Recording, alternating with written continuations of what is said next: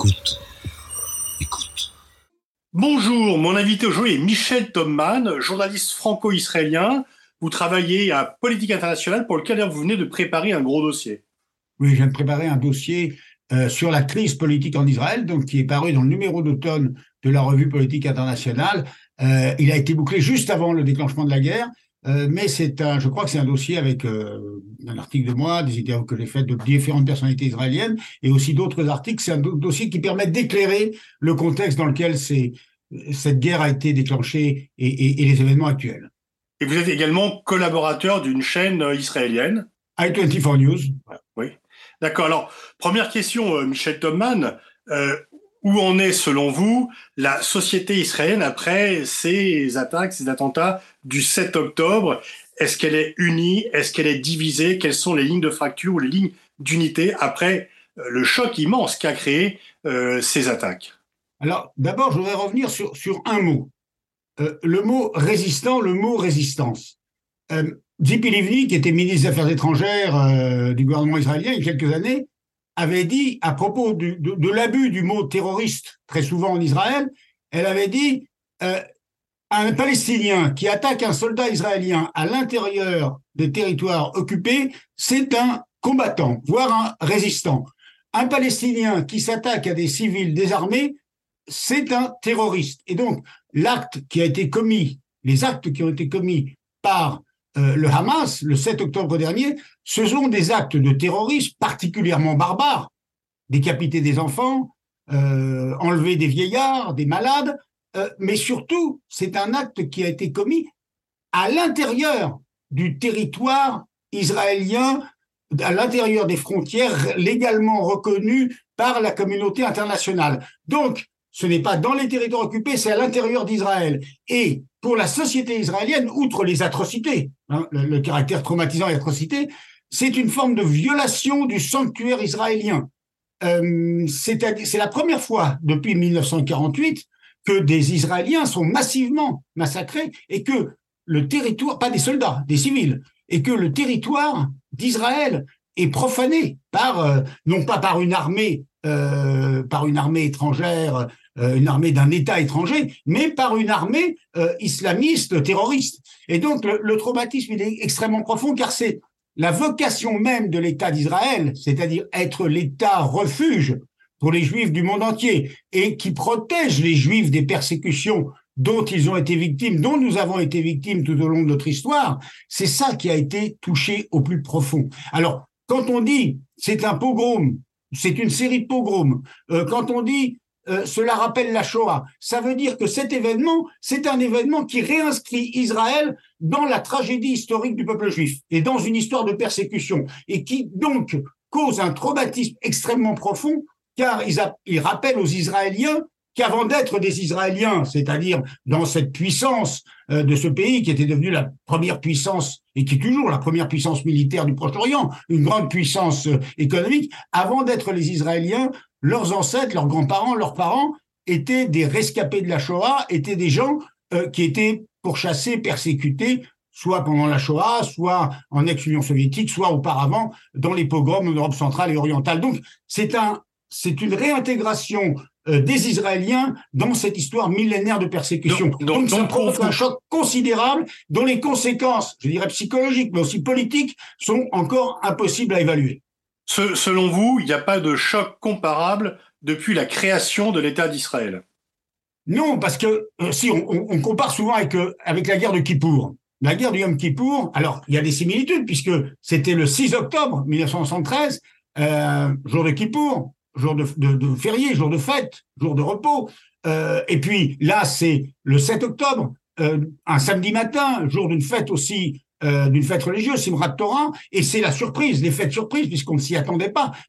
Et, le territoire est attaqué, et, et, le pays semble en danger. Alors, d'une certaine manière, le danger était différent en 73. Les armées égyptiennes et syriennes ont fait croire pendant quelques heures, ont donné l'impression que le pays pouvait être envahi, envahi par des armées régulières qui auraient pu l'occuper. Là, euh, rationnellement, quand on y réfléchit, les gens du Hamas n'avaient pas la possibilité d'envahir le territoire, de le conquérir. Mais les dommages qui ont été causés en quelques heures à la population civile et aux soldats, mais qui sont des Israéliens. 1400 personnes ou 1300 ou 1400 personnes tuées en quelques heures. Une partie du pays, sur quelques kilomètres, occupée euh, par euh, par des terroristes, par des ennemis, l'armée qui n'arrive pas à, qui n'arrive pas à arriver, qui n'arrive pas à prendre pied, et puis les cibles qui ont été visées. Je pense que ça, il faut le dire.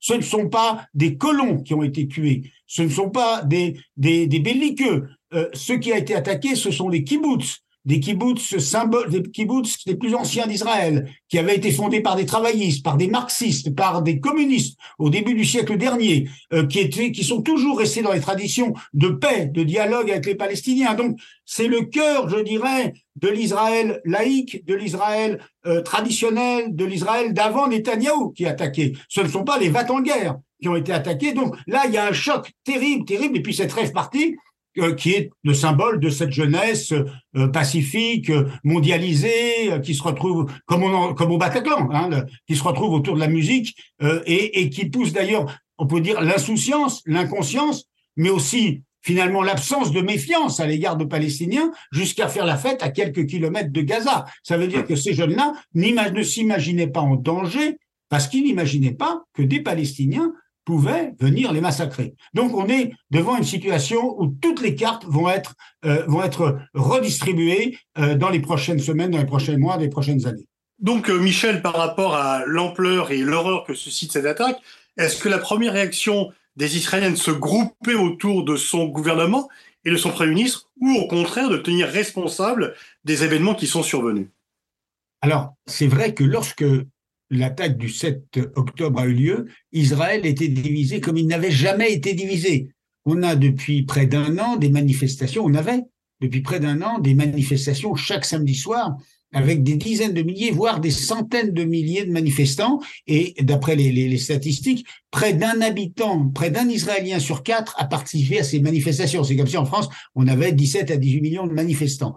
Donc, le, cœur du, du, du clivage profond au sein de la société israélienne n'était pas la question palestinienne, mais c'était la conception de l'État d'Israël. Pour ceux qui manifestaient, c'est-à-dire pour ceux qui sont dans la gauche, le centre et une partie de la droite euh, qui manifestaient, qui contestaient Netanyahou de plus en plus, euh, et qui étaient majoritaires dans l'opinion, leur conception d'Israël, c'est qu'Israël doit d'abord être un État démocratique. Et pour ceux qui soutiennent la coalition de Netanyahou, de l'extrême droite sioniste religieuse et ultra-orthodoxe, euh, Israël doit d'abord être un État juif dans le sens religieux. Et ces deux conceptions étaient en train de, de devenir inconciliables jusqu'à euh, ce qu'on ait des, des, échauffourées, des affrontements le jour de, le plus sacré dans le judaïsme, le jour du Yom Kippour, euh, entre juifs euh, modérés ou laïcs et juifs ultra-religieux qui voulaient imposer des barrières pour séparer les hommes et les femmes euh, lors d'une prière à Tel Aviv. Donc, on était dans une situation où le pays était chauffé à blanc, ceux qui n'avaient pas échappé ni au Hezbollah ni au Hamas, c'est pas non plus pour rien que, le Hamas a attaqué à ce moment-là, et peut-être à la surprise de, de, de, des adversaires d'Israël, le peuple s'est réuni, le peuple s'est soudé, mais je ne dirais pas qu'il s'est soudé derrière ses dirigeants. C'est toute la différence. C'est-à-dire qu'il y a une unité du peuple face à l'adversité, face à l'ennemi, qui apparaît comme, comme génocidaire, comme voulant détruire Israël et tous les juifs, euh, euh, le peuple s'est ressoudé dans toutes ses composantes. Et ceux qui ont pris la tête, disons, du, mouvement patriotique, ce sont ceux qui manifestaient. Euh, les réservistes qui manifestaient contre la réforme judiciaire, ces soldats, ces officiers, sont les premiers à être partis au front. Euh, ce sont eux aussi qui organisent des associations de solidarité, d'aide euh, pour les soldats, mais pour les civils aussi, parce que 300 000 soldats mobilisés, ça fait des secteurs entiers de l'économie qui se sont effondrés, euh, des gens qui sont au chômage et une entraide sociale qui s'est développée, une mobilisation comme on l'a vu en France en 1793, 1870, où le peuple, dans, il y a un sursaut patriotique. Et en même temps une colère très grande à l'égard des dirigeants et notamment à l'égard de Netanyahou, puisque tout le succès politique et toute l'aura de Netanyahou depuis 15 ans environ, c'était d'être le monsieur sécurité qui assurait la prospérité et la sécurité à Israël. Et tout ça s'est effondré et cela risque de s'effondrer encore plus avec les révélations qui sont en train de sortir sur le fait qu'il avait été informé euh, d'une attaque possible du Hamas, euh, des dangers euh, qui s'accumulaient aux frontières d'Israël et, euh, et qu'il n'a pas voulu prendre ses responsabilités puisqu'il a accusé dans un premier temps ses, les, ses généraux, les chefs des, des services, de sécurité. La crise politique qui avait commencé avant la guerre n'est pas terminée. Elle est un peu mise en, veilleuse, en sourdine euh, avec la guerre, mais l'effet drapeau ne joue pas en faveur de Netanyahou. Hein. Alors, si, s'il y a. Euh, rebondit, elle va peser sur la guerre et la guerre va peser sur la crise politique. Alors, s'il y a unité euh, des Juifs en Israël, est-ce qu'on ne peut pas craindre, et c'est déjà le cas, des affrontements, des colos qui s'en prennent aux Palestiniens en Cisjordanie, sans que l'armée ne réagisse vraiment, plus de 100 morts, et aussi des heurts entre Israéliens, Juifs et Arabes? Est-ce que la cohabitation n'est pas, entre Juifs et Arabes n'est pas gravement mise en cause? Il y a deux situations. En Cisjordanie, euh, le Hamas veut mettre le feu à la Cisjordanie. Ça fait partie du plan. Attaquer d'abord, euh, créer un conflit à Gaza, euh, susciter une, très forte réaction. Ah là, c'est plutôt, c'est plutôt les colons qui attaquent pour l'instant là. Comment? Là, c'est plutôt les colons qui attaquent. Alors, les... alors, alors et, maintenant le deuxième plan. là, dans les dans les territoires, euh, il y a deux facteurs d'incendie. De, de, il y a les, les extrémistes palestiniens et il y a les extrémistes juifs, euh, les suprémacistes juifs, euh, les gens euh, qui disent il faut reprendre Gaza, il faut refaire des implantations à Gaza, et qui disent il faut expulser les Arabes de, de, Judée-Samarie, à Cisjordanie. Et donc on a deux groupes euh, qui cherchent à mettre le feu au territoire de Cisjordanie. Et entre les deux, il y a l'armée israélienne, mais aussi l'autorité palestinienne qui, qui collabore, sans le dire ouvertement, avec l'armée israélienne pour essayer de maintenir, de maintenir, d'éviter un embrasement qui serait nuisible à tout le monde et qui serait incontrôlable. Et puis, il y a l'autre question, c'est à l'intérieur même d'Israël, où 22% des citoyens du pays sont des Arabes, sont des Palestiniens, ceux qui sont restés en 1948, les descendants de ceux qui sont restés en 1948, et là, il y a aussi des provocations, souvent venant de, juifs,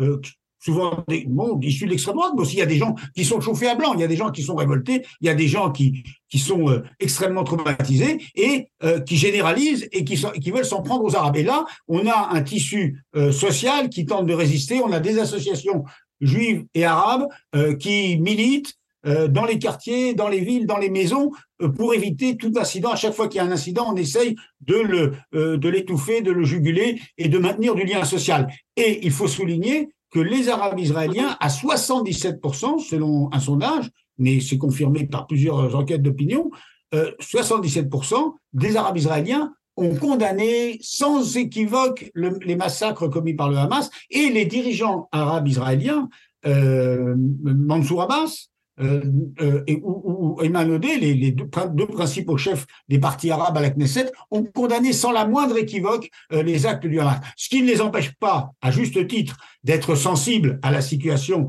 de leurs frères palestiniens et à continuer à réclamer un État palestinien et à, demander l'arrêt des combats à, à Gaza. Mais ils ont été très clairs, sans équivoque par rapport à cette question-là. Et donc, L'enjeu aujourd'hui, c'est évidemment la paix sociale à l'intérieur d'Israël et que les Juifs et les Arabes qui globalement vivent, qui vivent ensemble, qui travaillent ensemble, euh, qui ont soigné ensemble dans les hôpitaux les malades euh, du Covid, euh, tous ces gens-là qui ont l'habitude de vivre ensemble malgré leurs différences, malgré des problèmes qu'il ne faut pas cacher, eh bien, il faut éviter que, en tout cas, tous ceux qui vivent ensemble font en sorte d'éviter que des groupes extrémistes ou des groupes de jeunes ou des gens euh, énervés euh, mettent le feu, mais on est dans une situation vraiment très, très, on est sur un baril de poudre. Tout ça peut exploser d'un instant à l'autre.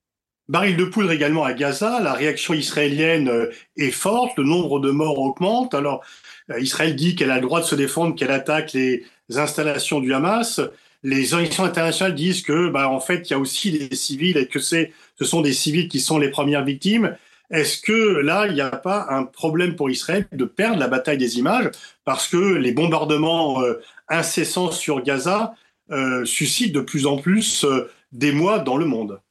Alors c'est sûr que le, il y, a, une interrogation en Israël même qui commence à monter et qui va sans doute monter de plus en plus si n'y a pas une victoire militaire assez nette et rapidement et s'il n'y a pas un débouché politique surtout. Parce que. Euh, Mais on le voit pas, Michel, le boucher politique. À l'instant, je parle de boucher politique. je vous dis, voilà comment les gens voient. Aujourd'hui, il n'y en a pas. Hmm. Mais euh, je dis que pour l'instant, il n'y a pas de, de, de débouché politique. Euh, ce à quoi tout le monde pense plus ou moins, en Israël, dans les pays arabes, aux États-Unis, en France, c'est de réhabiliter l'autorité palestinienne, qui a été bien affaiblie par le, le, le gouvernement israélien depuis une dizaine d'années, et que l'autorité palestinienne puisse euh, prendre le pouvoir à Gaza, euh, mais tout ça est très compliqué parce que l'autorité bah, oui, prendre le pouvoir après des moments israéliens.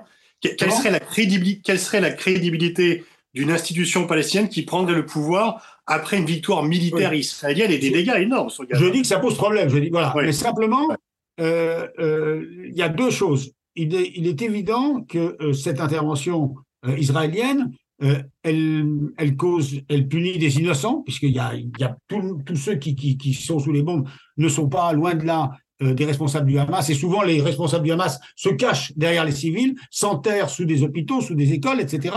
Donc il y a beaucoup d'innocents qui sont tués, malgré les efforts humanitaires euh, qui sont faits notamment par la France. donc il y a cet aspect-là, et il y a l'autre. Mais d'un autre côté, est-ce qu'Israël pouvait ne pas réagir? C'est ça la question. Est-ce qu'Israël pouvait, du point de vue de son opinion publique qui était, qui demandait, hein, je veux dire, en France, euh, il y aurait des choses comme ça, les gens demanderaient qu'on punisse les coupables ou qu'on réagisse. Donc le gouvernement devait réagir. d'autant, plus, d'autant plus que Netanyahou était affaibli. C'est, c'est la faiblesse politique de Netanyahou l'a obligé à réagir très durement, avec des, y compris avec des propos. Quand il dit on va éradiquer le Hamas, est-ce que sérieusement on peut envisager d'éradiquer le Hamas, c'est-à-dire euh, on peut tuer 1000, 2000 militants du Hamas, mais l'idéologie du Hamas ne sortira-t-elle pas renforcée? Bon, ensuite. C'est un vrai problème, ça, c'est un vrai problème. C'est un vrai problème. Mais est-ce qu'on peut Il y a, y a, un vrai dilemme, c'est-à-dire est-ce qu'on pouvait demander à Israël de dire ben, on fait rien? Voilà, on fait rien ou on va peut-être, hein, euh, on peut on peut rêver de ça, mais ce n'est ni dans la culture israélienne ni dans la culture du monde arabe, car y compris par rapport aux alliés arabes. Euh, les alliés des accords euh, d'Abraham, de la normalisation du Maroc, etc., euh, ils sont prêts, ils étaient prêts ou ils sont prêts à s'allier avec Israël parce qu'Israël est fort, parce qu'Israël est une puissance militaire, notamment face à l'Iran. Si Israël est affaibli, Israël est démonétisé, non pas à l'égard des opinions arabes, mais à l'égard des dirigeants arabes. Donc, toute la difficulté, moi, je, là, je ne vous dis pas euh, que c'est bien ou que c'est pas bien, mais j'essaie d'expliquer comment les choses se sont passées. En tout cas, on est dans une situation euh, qui, pour l'instant, est sans débouché politique et, même l'objectif militaire semble difficilement atteignable, c'est-à-dire éradiquer le Hamas, mener une guerre de, de six mois, d'un an, etc., pour les raisons que vous dites, raisons d'image, c'est raison d'image à l'extérieur. C'est pas seulement une question d'image. C'est une question qu'il y aura des pressions de l'administration américaine, de l'administration française. Il y en a déjà pour un cessez-le-feu. Et puis, à l'intérieur d'Israël, il y a la question des otages. Il y a les familles des otages euh, qui se mobilisent et qui demandent qu'on mette la priorité non pas sur la, la, la, la, punition du Hamas, mais sur la libération des otages. Et les, le Hamas a beaucoup de cartes dans ses mains pour jouer avec l'opinion publique israélienne et faire pression sur le gouvernement israélien. Alors, on est dans une situation qui est effectivement pour l'instant dont on ne voit pas, euh, dont on ne voit pas d'issue à court terme. Pour, pour conclure cet entretien, euh, donc c'est aussi l'absence de perspective politique qui a débouché. Ce n'est pas, c'est sans excuse, mais c'est pas sans cause, avait dit Jean-Louis Bourlange à l'Assemblée nationale. Et donc, est-ce qu'il est possible d'envisager par rapport euh, aux douleurs dues à, à, la haine qui monte entre euh, les habitants de Gaza israéliens, israéliens et le Hamas et les habitants de Gaza?